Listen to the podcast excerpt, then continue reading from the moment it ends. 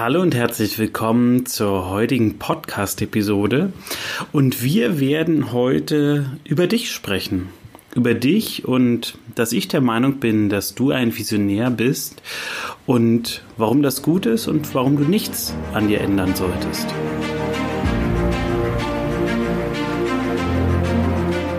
Herzlich willkommen im Podcast Challenger Strategien für Millionäre von Benjamin Michels. Benjamin ist strategischer Berater für Millionäre und dein Impulsgeber rund um Strategien, Mindset und Ziele für echten Erfolg und nachhaltiges Wachstum.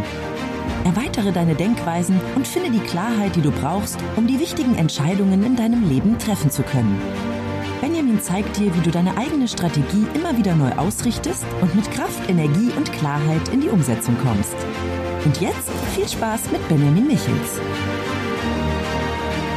Wie angekündigt stehst du heute im Mittelpunkt meiner Episode.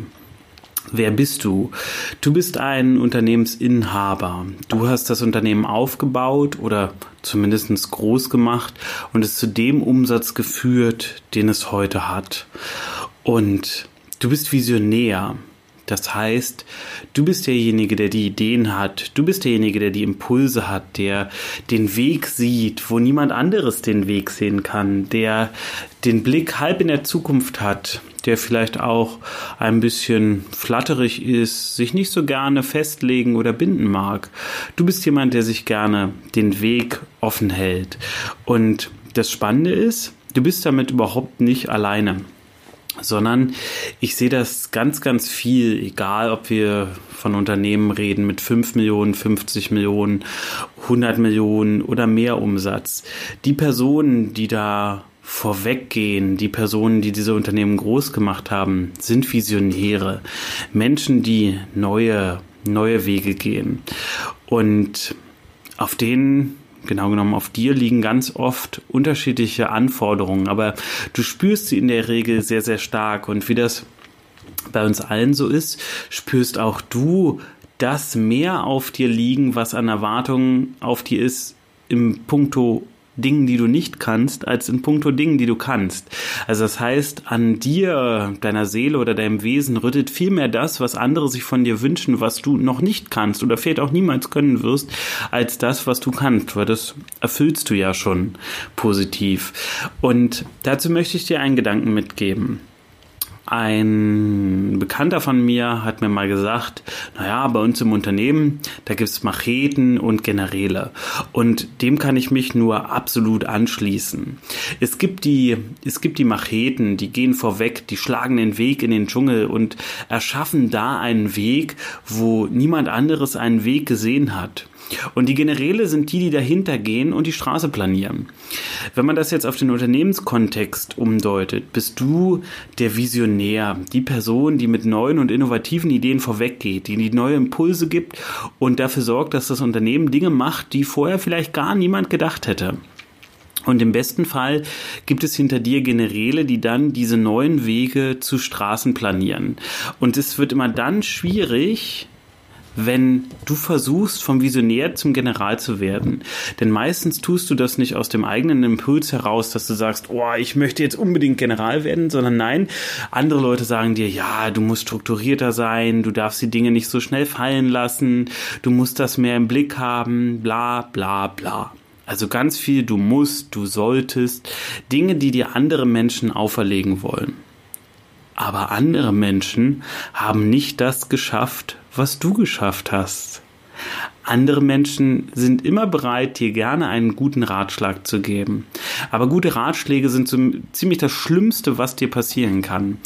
Denn die Frage ist, solltest du probieren, von einer Machete zu einem General zu werden? Oder solltest du dich nicht eher darauf konzentrieren, was du tun kannst, um eine richtig gute Machete zu werden, beziehungsweise eine noch bessere Machete zu werden?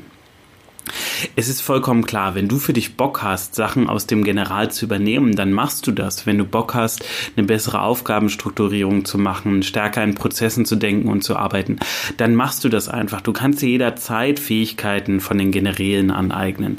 Aber mach es bitte nicht, weil der Impuls von außen kommt, weil dir jemand sagt, wie du zu sein hast. Das ist der vollkommen, vollkommen falsche Weg. Gerade bei so starken Erfolgsmenschen wie du einer bist, finde ich es extrem wichtig, dass du auf dich hörst und bei dir bist. Natürlich kannst du immer wieder Ideen und Anregungen von außen annehmen. Aber eine der wichtigsten Sachen ist auch, dass du für dich immer wieder trainierst, Nein zu sagen und dabei zu bleiben, dass du du bist und dich auf deine Stärken konzentrierst. Und wenn du Bock hast, an bestimmten Schwächen von dir zu arbeiten, dann kannst du das jederzeit tun. Dann ist das auch wunderbar. Aber mach es auch nur, wenn du das von dir aus möchtest. Und ein zweiter Gedanke, den ich dir in dem Zusammenhang mitgeben möchte, ist, dass du natürlich auch innerhalb deines Unternehmens immer wieder nach den Menschen suchen solltest, die da so unterwegs sind, nach den Generälen oder auch nach den anderen Macheten, die da vielleicht unterwegs sind.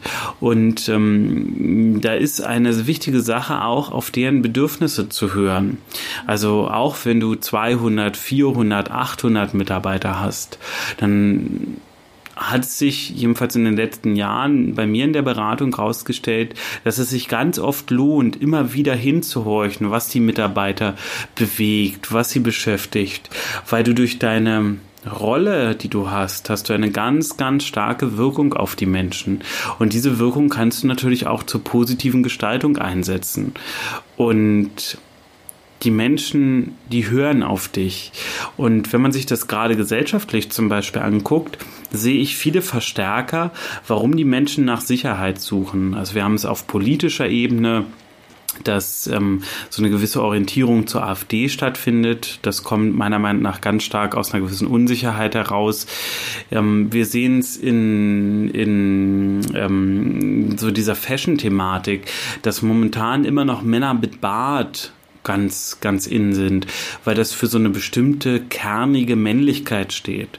So, und jetzt muss man natürlich hinterfragen, warum ist das so? Und auch da sehe ich einen, einen gewissen Sicherheitsgedanken, also dieser Wunsch von einem starken Mann beschützt zu werden. Und das ist am Ende der Wunsch nach Sicherheit. Und schauen wir zum Beispiel in der Maslow'schen Bedürfnispyramide, ist der Wunsch nach Sicherheit eines der relevanten Grundbedürfnisse. Und durch die Veränderung in unserer Gesellschaft ist der Einzelne momentan viel mehr auf Sicherheit orientiert.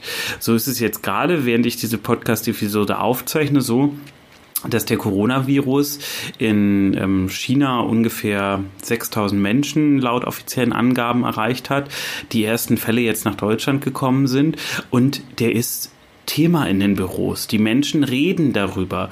Sie äh, berichten von irgendwelchen Postings, sie teilen ihre Sorgen mit.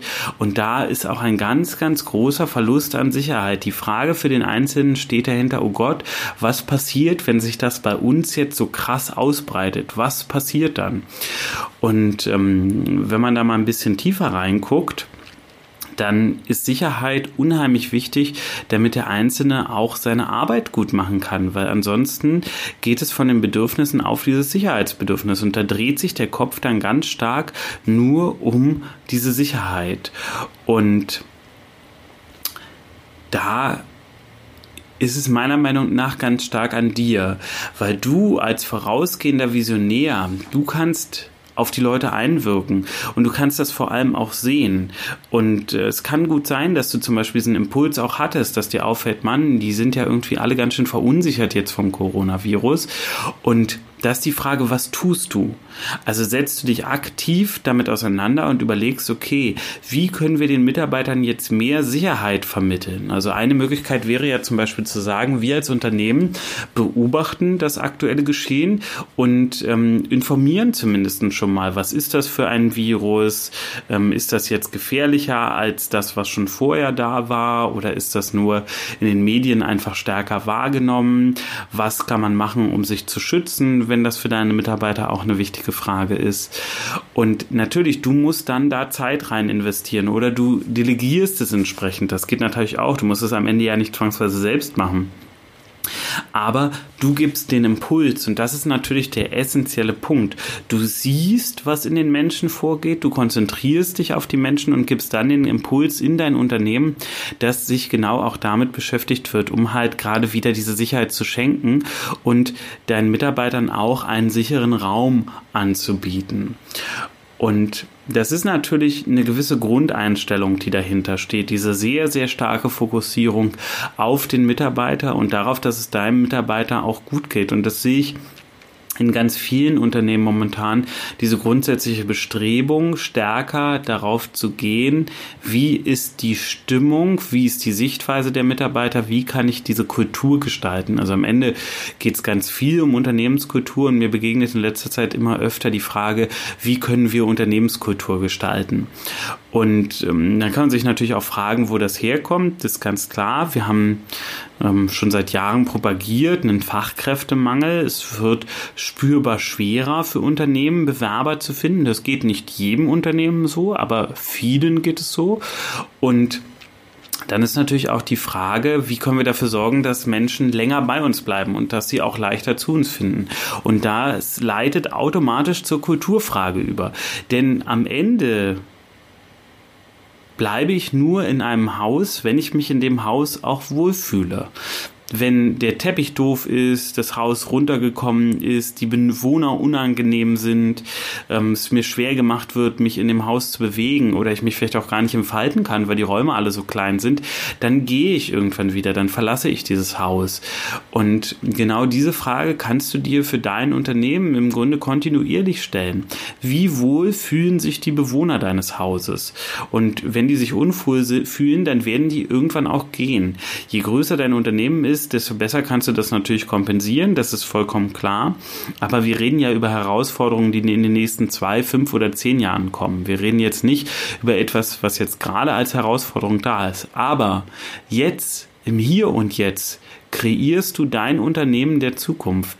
Das heißt, so wie du die Dinge jetzt gestaltest, werden sie sich in ein paar Jahren dann entsprechend auch manifestieren.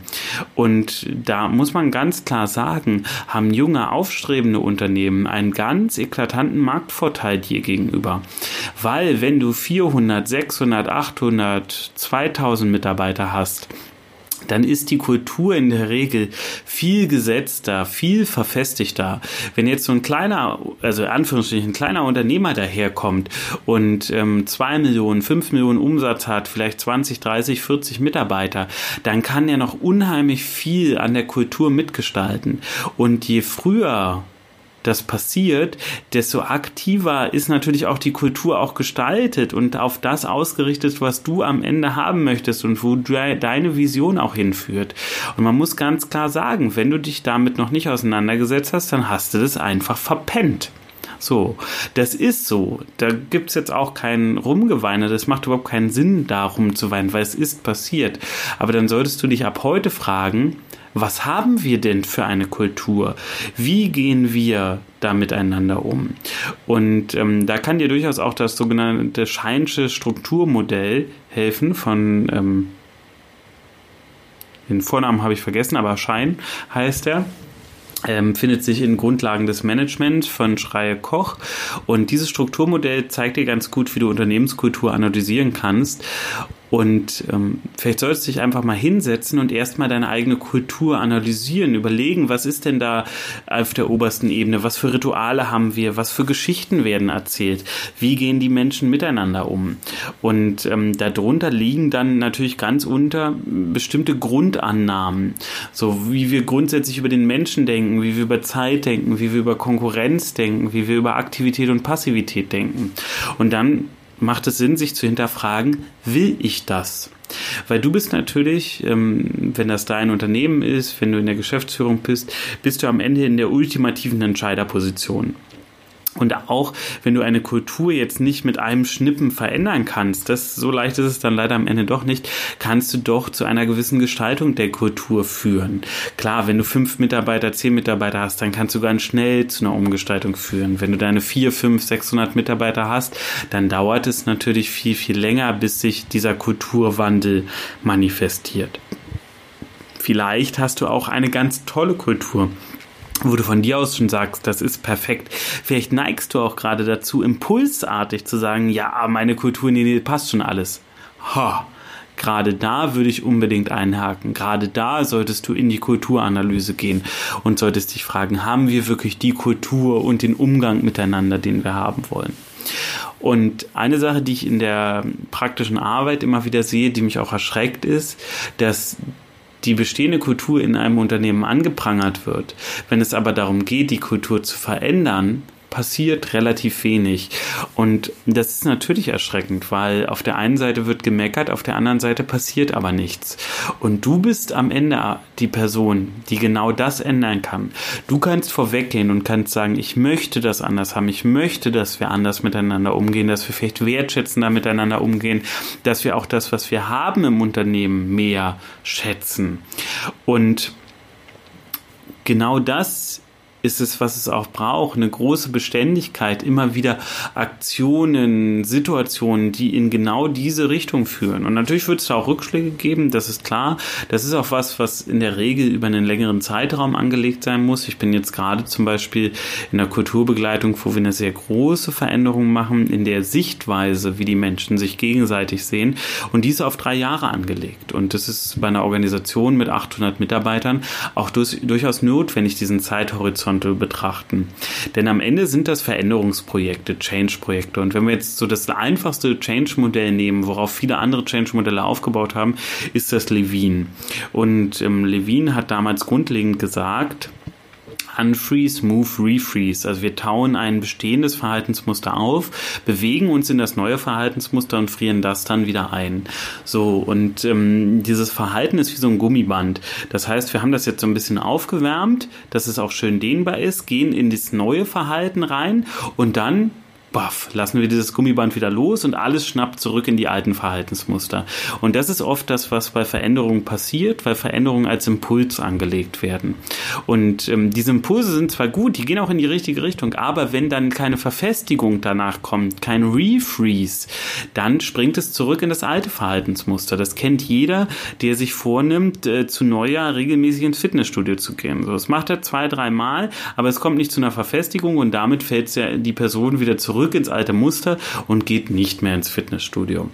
Und ähm, genau das ist natürlich was, was dann bei deiner Organisation, deinem Unternehmen auch eine große Frustration auslösen kann weil ähm, es wird eine Veränderung angekündigt, aber es kommt dann nicht nachhaltig zu dieser Veränderung. Und willst du Kultur verändern, dann muss das einfach eine sehr große Nachhaltigkeit sein. Dann muss dieses neue Bild jeder verstanden und verankert haben. Und ähm, da muss daran natürlich auch festgehalten werden. Und dann darf so ein Projekt zur Kulturveränderung gerade nicht nur auf ein Jahr angelegt sein, sondern vielleicht auch zu, auf einen viel, viel längeren Zeitraum. Vielleicht muss sich deine Organisation auch erst finden und für sich selbst feststellen, zu was für einer Kultur sie denn werden wollen. Vielleicht ist das auch was, was du am Ende gar nicht mehr so stark mitgestaltest, sondern in die Hände deiner Mitarbeiter gibt, gibst. Das hängt natürlich immer vom Detail ab. Aber die wichtige Frage ist, wie sehr setzt du dich heute schon damit auseinander? Oder ähm, bist du so sehr auf dein Tagesgeschäft und deine Projekte konzentriert, dass du das Gefühl hast, dafür gar keine Zeit zu haben? So, da muss man natürlich die Prioritäten hinterfragen. Wie viel kannst du erreichen, wenn du langfristig die Kultur in deinem Unternehmen in die richtige Richtung entwickelst? Und ähm, wie viel kannst du erreichen, wenn du jetzt gerade deinem Tagesgeschäft hinterherrennst? In der Regel werden diese groß angelegten Veränderungen viel, viel mehr Effekt erzeugen. Und ähm, um darauf zurückzuführen, womit ich ja angefangen habe, dieser Wunsch nach Sicherheit, den ich aktuell in der Gesellschaft wahrnehme, das ist halt, wie gesagt, was, was du für dich auch trainieren kannst. Wenn du üben willst, mehr ähm, deine Mitarbeiter zu sehen und wahrzunehmen, dann achte mehr auf die gesellschaftlichen Geschehnisse und überleg dir immer, frag dich immer, wie nimmt das der Einzelne aus meinem Unternehmen wahr? Was bedeutet das für den und was bedeutet das für deinen, seinen Alltag? Und ähm, gerade wenn du zu solchen Aussagen neigst, na wie, das ist ja Kinderkram, darüber muss man sich keine Gedanken machen, das ist eine Fehleinschätzung Weil es geht nicht darum, was du denkst, ob man sich darüber Gedanken machen muss. Darum geht es überhaupt nicht, sondern es geht um die Frage, was denkt dein Mitarbeiter und macht er sich darüber Gedanken? Weil du kannst dir für dich natürlich einreden, das ist Kinderkram. Da braucht sich keiner Gedanken drüber machen. Das greift aber nicht für deine Mitarbeiter. Die machen sich trotzdem Gedanken drüber.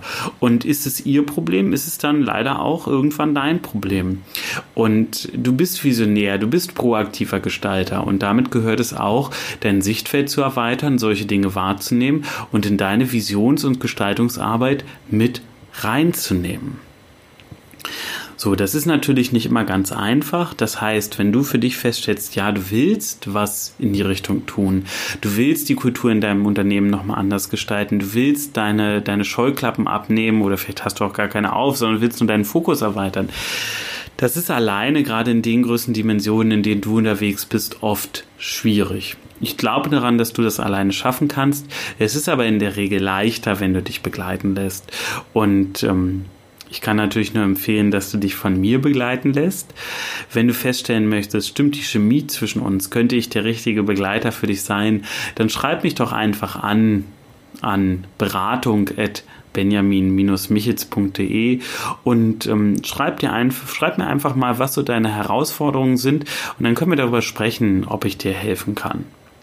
Ich freue mich auf jeden Fall so oder so, wenn du sagst, der, die Podcast-Episode hat dir gefallen oder du hast einen Themenwunsch, den du gerne mal von mir in einer Episode besprochen hättest, dann schreib mir auch gerne eine E-Mail an beratung.benjamin-michitz.de. Und ähm, natürlich kannst du die Episode gerne liken auf äh, Spotify, Wobei, nee, da geht, glaube ich, kein Like. Nee, du kannst sie nur auf iTunes liken und äh, bewerten und du kannst natürlich sehr gerne dich auch auf anderen Kanälen mit mir connecten. Kannst mich auf Facebook suchen, kannst mich auf Instagram suchen, kannst mir auf YouTube folgen. Also gibt ganz, ganz viele Möglichkeiten. Und ich freue mich immer, mit dir in Kontakt zu kommen und von dir zu hören, was dich in deinem Alltag bewegt, was deine Herausforderungen sind und dir hier im Podcast natürlich auch gerne eine Episode zu widmen, in der ich dir neue Impulse und Lösungsvorschläge gebe. Also ich freue mich, wenn du diesen Podcast für dich abonnierst oder abonniert hast und wir hören uns in der nächsten Episode. Bis dann, mach's gut.